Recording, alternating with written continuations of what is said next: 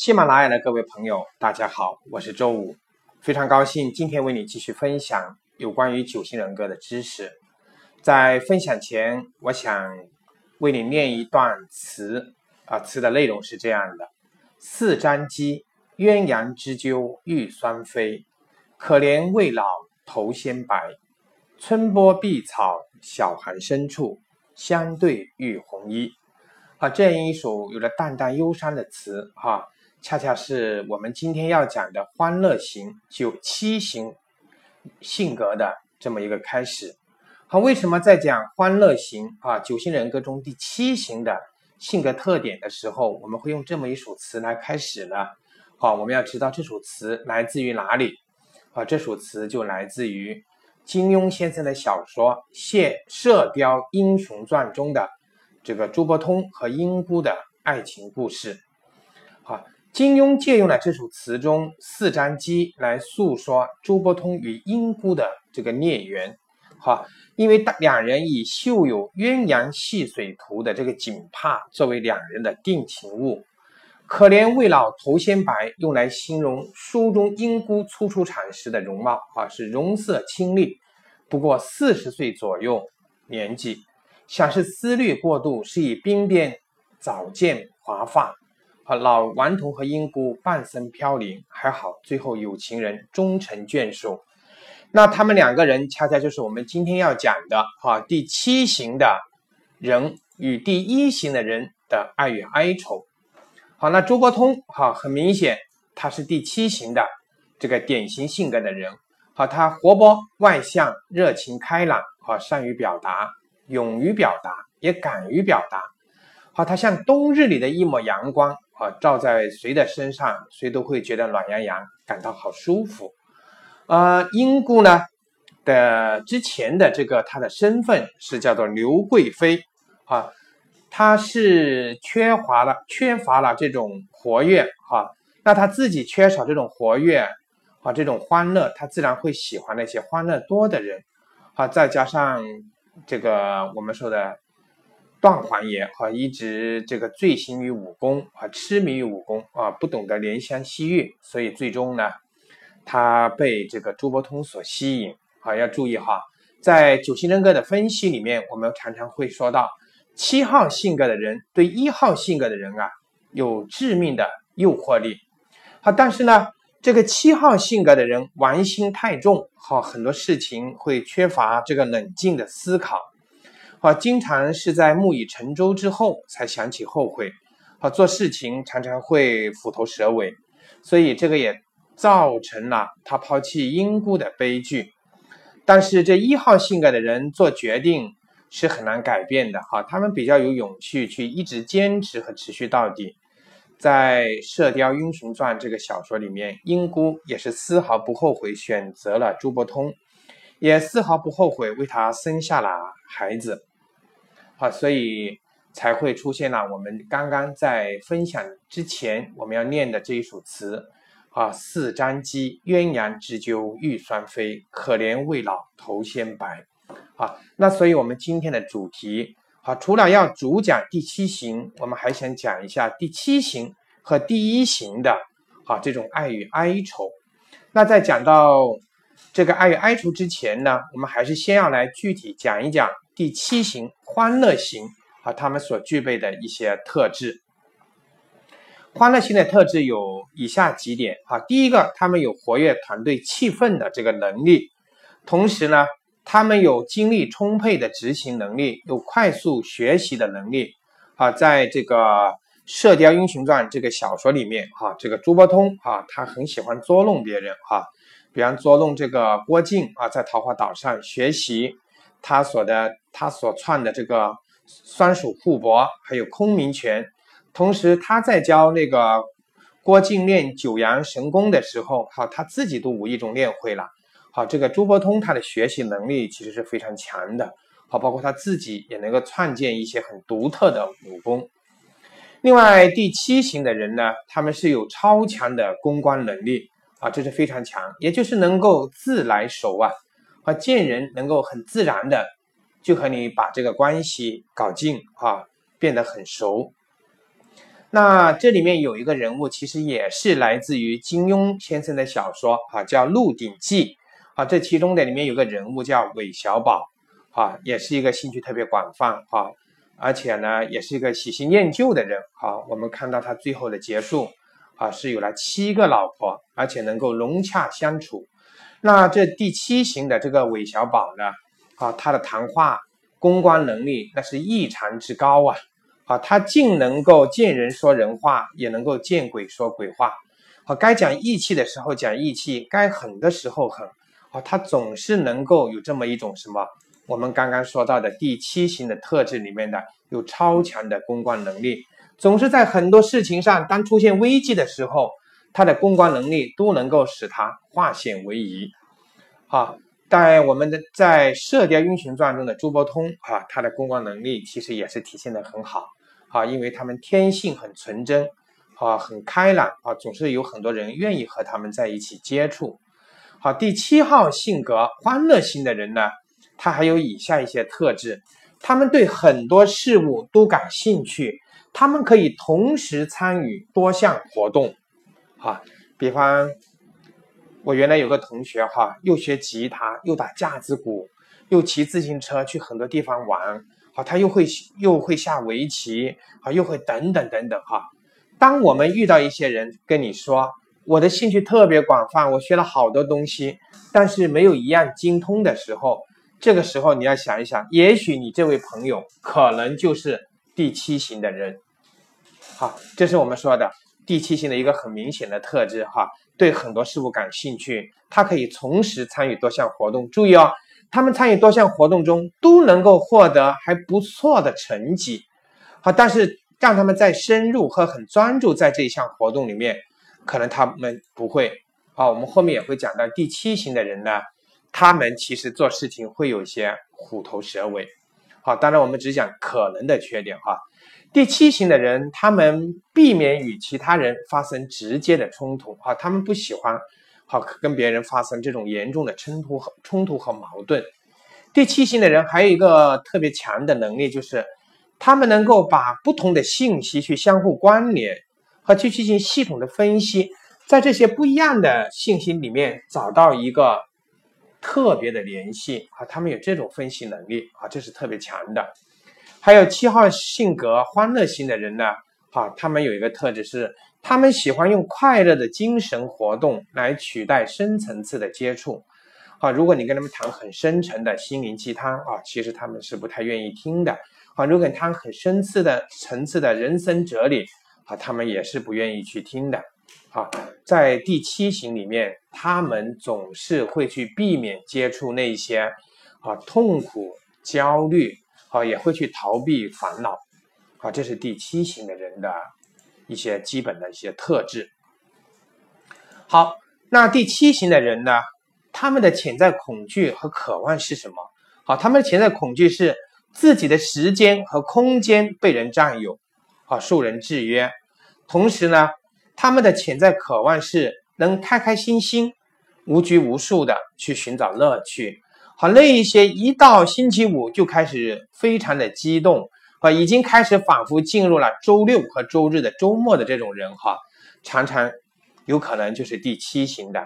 好，如果你告诉他不好意思，星期六、星期天你要加班，好，他就像刚刚还兴高采烈开放的一朵花，啊，不小心又枯萎了，好，他的笑容也没了。好，他们常常总是宁愿少赚点钱，也不希望。自己的时间和空间被人占有。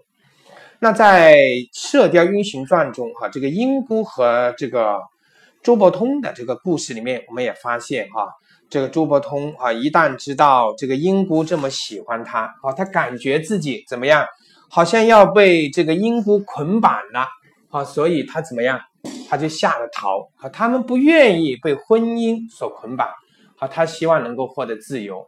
和能够自在而逍遥的去生活。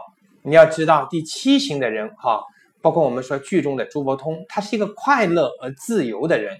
好，他就像一个长不大的孩子，他所做的一切都只是为了什么？好玩，为了开心。他要追求的一生是快乐而又怎么样？又逍遥的一生。那在这个剧中，哈，因为朱伯通哈对着婚姻家庭有着恐惧心理，哈，害怕被时间和空间被一个人所制约。但是我们一号性格的英姑呢，哈，把自己的满腔柔情许给了朱伯通，于是他用大半生的光阴来追逐这份近乎缥缈的爱情，而朱伯通只是一味的逃避，而宁愿见到英姑就跑。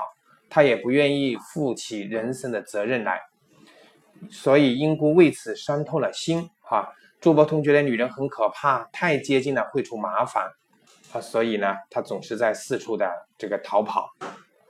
那这里面，这个第一型和第七型的这个英姑和朱伯通呢，就有产生了这样一个一生的这个爱情故事。哈，也有数十年的守候，数十年的尴尬。那我们说第一型的人和第七型的人，呃，是一种什么样的这这种相生相杀的关系呢？哈，首先第一型的人哈是比较遵守次序规则，好，从小他们可能会有一位很严格的家长或老师，好，告诉他们这个不能做，这个可以做，这个可以做，那个不能做，所以他们一直活在这个原则里面，哈。然后当他们看到第七型这种天马行空。和这种无拘无束的生活和想象力的时候，哈，就像平静的湖面上，瞬间的就泛起了波澜。哈，因为第七型实在是有太多的想象力，也非常的会生活和有很多的快乐，啊，让他们深深的被吸引。所以啊，这就是第七型的人会对于第一型的人来讲有着致命的诱惑力。我们常常在很多这个电影和现实生活中会发现，哈。呃，一个很认真读书的学生啊，可能是第一型的啊，一直听父母的话，听老师的话。好，但是当他们在选择这个情感伴侣的时候，哎，可能却出乎老师的意外。好，一个很好的好学生，最终选择的对象是谁？是一个学习成绩不好、只会玩的啊，一个所谓的坏学生。好，大家回头看一下我们周边，好，想一想我们曾经的一些经历，哎，对不对？啊，他是会这样去想。也就是我刚刚讲到的第七型的人啊，对第一型的人有着致命的诱惑力。好，但是我们今天的主题要讲的是什么？一号与七号的爱与哀愁啊，他们之间有爱，会有深深的这种吸引。好，但是哀愁从何处而来呢？是因为第七号的人总是向往自由、快乐、逍遥，而第一型的人却是要遵守原则、认真和努力。当他们两个人在这个相爱之前，是这个第一号的人是特别啊，对，特别想这个和第七号的在一起。好，当真正在一起的时候，我们的一号要回归自己的本位啊，他们要想着用自己的一号的性格，好，包括做事的一些动机和要求，去要求七号，好，想去改变七号。好，这个时候就会成为悲剧。为什么？因为七号和一号在很多方面是相反的。好，如果不采取一种很好的方式相处，而一号去要求七号，我我想七号应该他是不可能会变成一号的。我们也知道，在九型人格的这个学说里面，哈，这个性格养成之后是很难改变。好，但是呢，他们在某一些可能存在缺点的地方。啊，他们可以通过自己的一些修炼啊、学习来提升自己，好，在某些方面能够改变自己的缺点，好，但是要完全的转变其实是很难的。那这样就会像我们这个小说中《射雕英雄传》里面的人物一样啊，也许可能又会出现这样一个悲剧。好，因为在我在这个现场培训的时候，也出现过这个一号性格的。这个女生来分享哈，她是一个公司的创始人，啊，分享她现在的这个男朋友，哎，不认真不负责工作啊，但是呢，她又特别喜欢，啊，她希望他，啊，和他自和他一起呢，把这个公司做好啊，做得更成功啊，但是对方总是好像没有投入更大的精力。那其实这个分享里面看到了，这就是一号与七号的爱与哀愁。好，各位亲爱的听众朋友啊，如果你是一号。你有没有特别喜欢七号？那你们之间有没有像我刚刚提到的这种爱与哀愁？好，如果你是七号，你有没有面对一号的时候，啊，他们对你的要求，而你们不愿意啊，因为你们要追求的是快乐而自由的人生啊，所以这里面我希望你们都能够慎重的啊面对这份感情啊，也能够去觉察自己，理解他人啊，这是关于一号与七号的爱与哀愁。好，讲到这里呢。我们刚刚讲到了这个七号性格的潜在恐惧是自己的时间和空间被人占有而受人制约，所以我们要给七号更多的时间和空间啊，让他们感觉到没有被受人制约啊，有这种自由感。那七号性格的欢乐型的人，他们的潜在渴望是什么呢？是能开开心心、无拘无束的去寻找乐趣啊。比方有一个叫小飞侠。披披的潘的这个人哈，这个一个这个童话里的人物啊，他们无忧无虑，在阳光下的海滩上享受生活啊，积极乐观，对世界充满了好奇，对未来充满了憧憬。好，他血管中流淌的不是血液，而是香槟酒。好，注意哈，这个彼得彼得彼得潘呢，好，他和一个这个小女孩一起天天很开心，后面他长大了，嫁人了。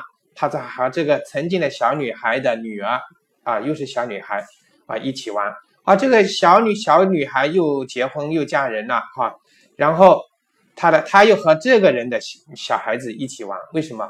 他们像孩子一样的哈，享受着生活的快乐哈。他们行为动机也是这个相对的单纯啊。他们幽默风趣啊，也毫无心机。也不拘小节啊，特别对于这个辈分也好，好或者说这个上下级关系也好呢，啊，他们没有那么的注重啊，这是关于这个七号性格人的这么一些特点啊。那七号性格有哪一些我们可以看得到他们表现出来的这个特征哈？我们来看一下七号。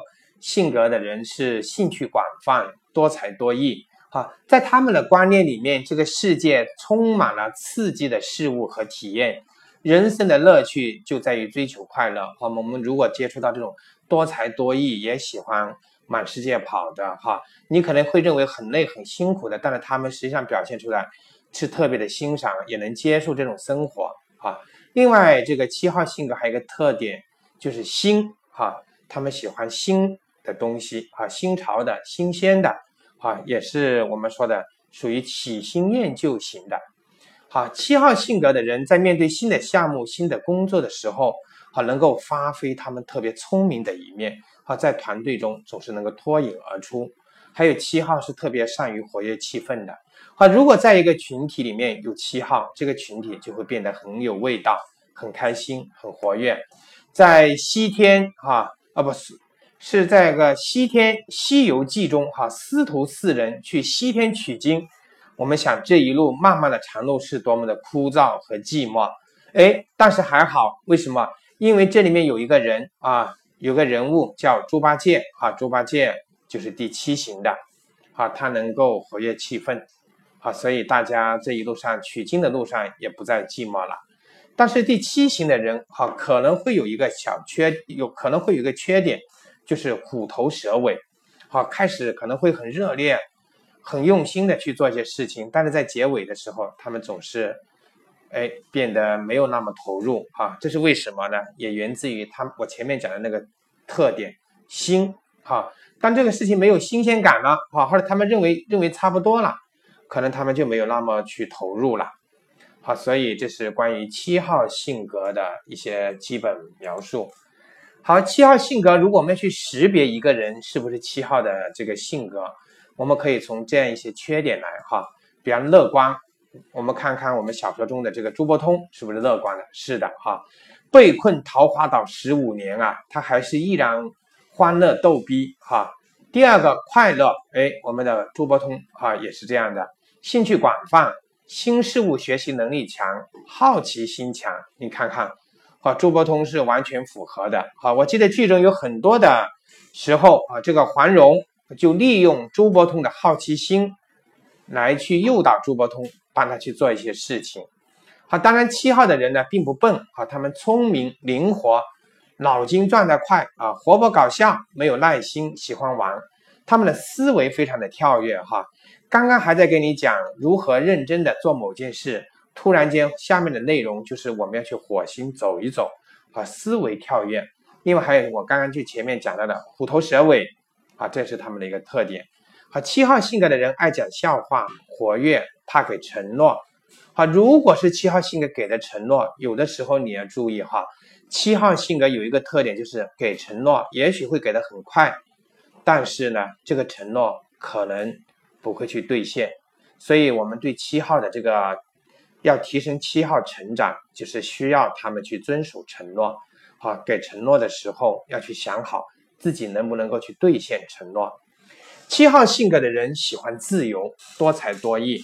好，在这里我还要提醒一下，就是七号因为不太注重这个等级观念啊，这里我要提醒七号要注意敬重领导啊，特别面对一号、三号、五号、六号这八型的啊，一三五六八型的这个领导也要特别注意。七号性格，如果我们从肢体语言上怎么去判断哈？七号性格的肢体语言是。容易为人接受啊，不会给你压迫感。好，他很活泼，眼神很灵活，反应很灵敏，对话跳跃性很大，对话的气氛呢会非常的热烈而有趣。好，所以有他们在的地方，啊都会变得很开心。他们也会成为一个 party 中和一个小团体里面哈这个谈话的这个重心。啊，大家都会围着他，哈，他会产生这种乐趣。因为七号总是觉得。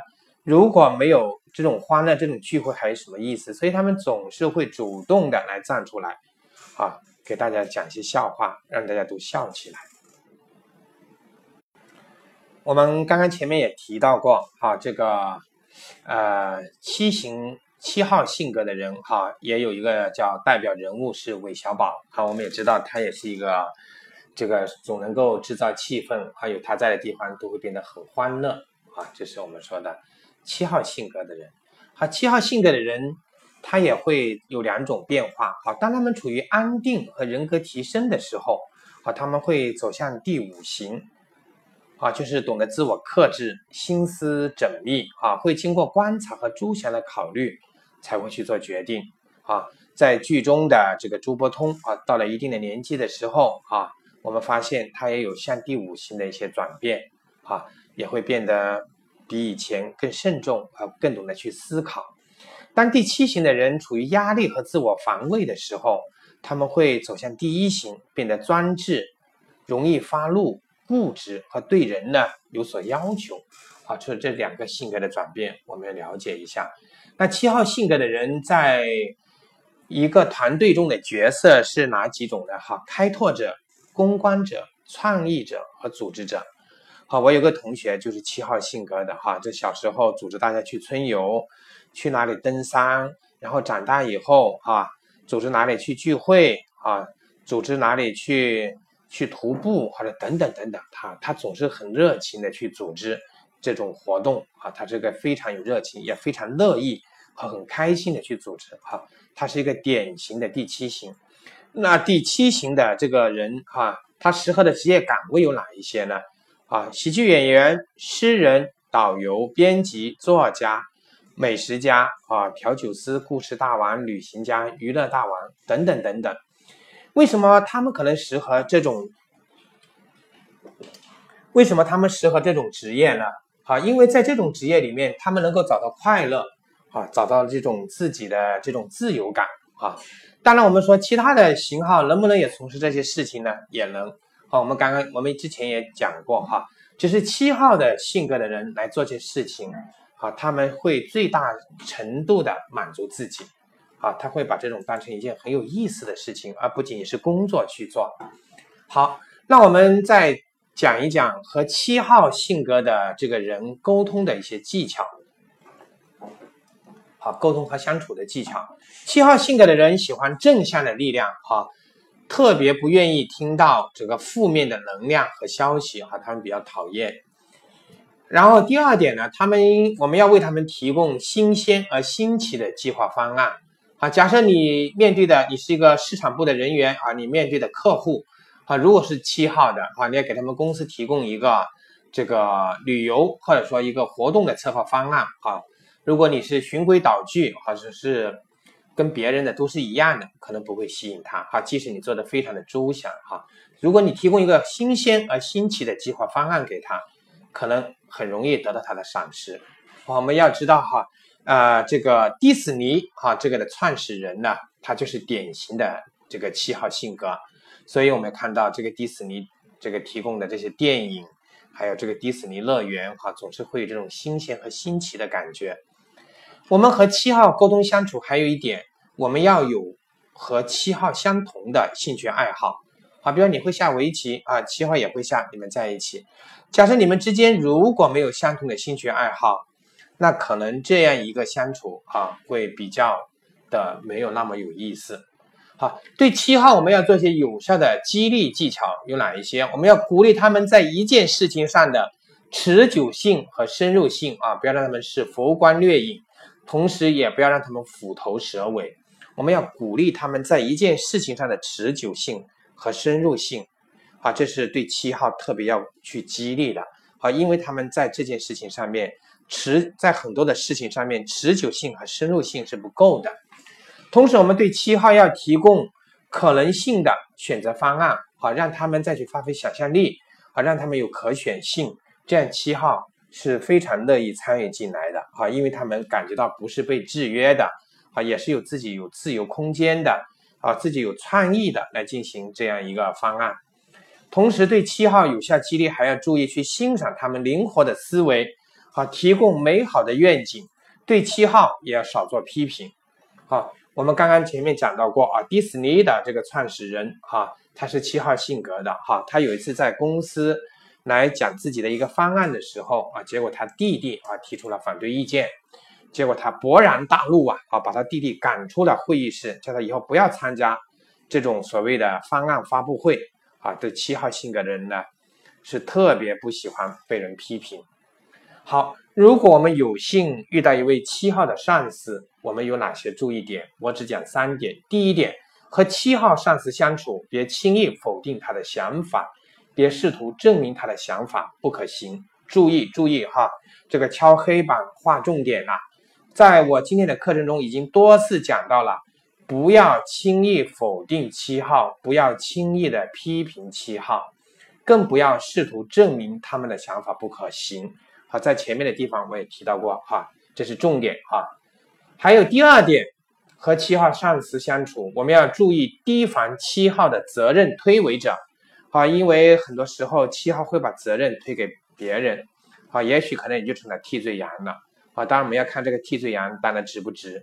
所以我们在很多的事情上，我们要通过一些文件或者一些报表的签合、批准等等等等，好来防止七号成为责任推诿者。另外，七号的领导等级观念不强，啊，所以我们在他面前可以比较放松的和他们去进行交流。好，如果你没有那么放松，可能七号呢？可能反而觉得你不愿意和你接触啊？为什么？因为你这个下属让领导紧张了啊？理解这个意思哈？那怎么去管理七号员工？哈，如果我们的团队里面有七号，我觉得这是一件非常开心的事。为什么哈？因为有七号的地方有笑声，七号呢还不记仇。你批评他，你批评他，你说他，他可能会不开心，但是呢，他可能不会记仇啊，可能就会忘记。七号的嘴呢，讨人厌也讨人爱。七号呢，喜欢自由啊，喜欢充满创意的工作环境。七号不喜欢需要耐久力的工作。啊，七号的兴趣要我们要去提起他的工作兴趣。啊，就像对小孩子来讲啊，这个事情做了会有什么什么啊，会很有意思，然后他就会很感兴趣。我们要知道，七号呢，可能是一个长不大的孩子。七号喜欢过度的承诺，但不。但是他并不兑现，所以如果我们认识七号，他跟你承诺什么什么，你千万不要完全的相信。为什么？因为你可能会受伤的。啊，七号有梦想，我们要肯定他的梦想。啊，这是关于七号我们如何去管理。那如果我们要去提升七号，我们要做的事情就是挑战七号的承诺。好，把这一件事情对于七号提升来讲，作为一个主要的关注点。会比较有意义。好，我们今天讲的七号呢，举的例子都是这个小说中的人物哈，周伯通，还有这个韦小宝，而且都是金庸先生的小说中的人物。那在我们现实中呢，有没有七号性格的人，而且是大家都熟悉的人？哈，有啊。那这个人的这个经历，我来简单念一下。哈，他是一九八八年一月三日出生于辽宁省大连市，哈，毕业于伦敦大学学院哲学系。啊，是北京普思投资有限公司的董事长，IG 电子竞技俱乐部的创始人，万达集团的董事。好，二零一一年啊，这个人因为在微博上炮轰俏江南董事长张楠造谣，引起热议。二零一四年九月十二日，哈，他以侵犯名誉权为由起诉网易和搜狐。二零一五年八月末，啊，他出镜的 BBC 纪录片《中国的秘密》播出。九月五号，他参加了腾讯英雄联盟四周年庆典啊，并表示担任熊猫 TV 的 CEO。十月二十四日，中国移动电竞联盟成立啊，他出任了主席。二零一六年，新版的京城四十号名单火热出炉，他位居榜首。好，我们再来看下面他的一些事情。二零一四年六月，哈，他在京东上买了四个共两百元的电脑桌，啊，因迟迟没有收到货，而在微博指责京东店大欺客。好，在二零一五年四月一号，啊，他在微博上宣布参加录制《变形计之漂泊在黄土地的霸道总裁》，啊，是一个愚人节的玩笑。四月二十三日，哈，雷军在其旗下品牌手机发布会上，他秀英语，啊，遭到了他的调侃。四月二十七日，啊，他就关于雷军的微博致歉。五月十四日，他就杨幂不雅视频事件发布微博，声称自己看了九遍视频，力证视频中的人不是杨幂，啊，还有等等等等。二十六日，哈，他在微博中发布了他的爱犬。带着两块金色的苹果手表的照片，等等等等。啊，这个人是谁呢？我想大家都知道。啊，他的名字啊叫思聪先生。哈，那他是不是第七型？我刚刚讲的这些过程，我为什么没有说他是谁？还没有告诉他是不是一定是第七型？但是大家从刚前面的事情里面，我们可以很明显的知道，啊，这是一个真正的第七型。啊，他是。他的别名有娱乐圈纪委书记啊，国民老公，对吧？好，关于他的这个事迹，我们可以在百度百科全部看得到，还有网络上的很多新闻也可以了解。啊，包括他与林更新的这个微博互动啊，很多很多的内容可以体现他是一个真正的第七型。如果你对第七型还不了解，那就了解一下思聪先生，就知道什么是第七型了。好，那今天的课程讲到这里，我们要回应一下今天的标题：一号与七号的爱与哀愁。啊，如果你是一号，你喜欢上了天马行空、兴趣广泛而又欢乐的七号，那恭喜你，你们在一起会非常的开心。但是前提是，请不要用一号的要求来要求七号。祝你们一号和七号的哈能够过得很开心、很幸福。那今天的课程就讲到这里，欢迎您持续关注周老师的九型人格分享课程，我们下次再见。